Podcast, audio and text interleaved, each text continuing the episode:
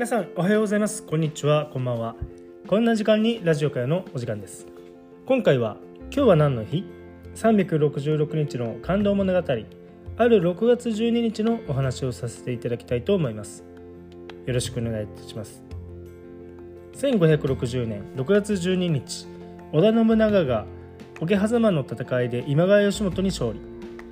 16世紀日本はまさに戦国時代のただ中にあった。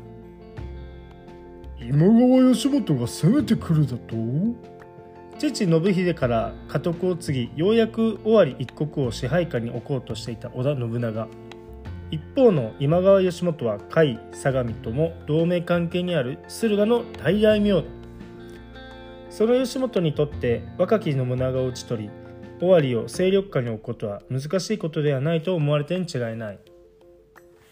内通者によれば今川軍は2万5千我らの側からもすでに寝返ったものがあるようです。信長には4000の兵しかなかったがこの危機的状況にあっても彼は決して不可能だと思ってはいなかった。人間50年下天の地をくるブルベア。夢幻のごとくなり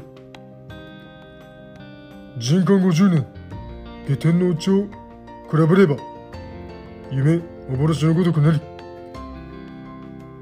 信長は人の世の儚さを歌った「集まり!」の一節を舞い踊ると5人の武将だけを引き連れて馬に乗り城を飛び出した。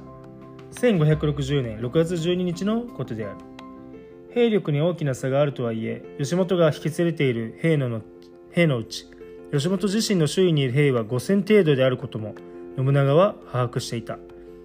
その上で自らの兵を熱田神宮に集結させ軍勢を整えたのである。そして信長は今義元が今桶狭間にいることを知る。その時豪雨が両軍に降り注いだ。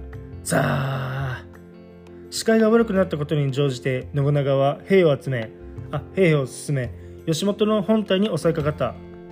狙うは今川義元の首一つ。信長の命令はあらかじめ全ての兵に伝えられていた。そのうちの一人服部和服部和忠が一番槍となって義元に迫るが返り討ちに遭う。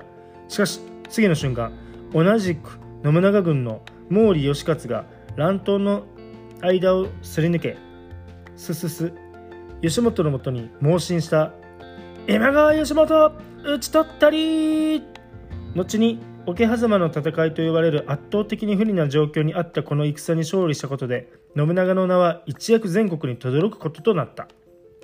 そして信長は天下不武を掲げその勢力を全国へと広げていくのである。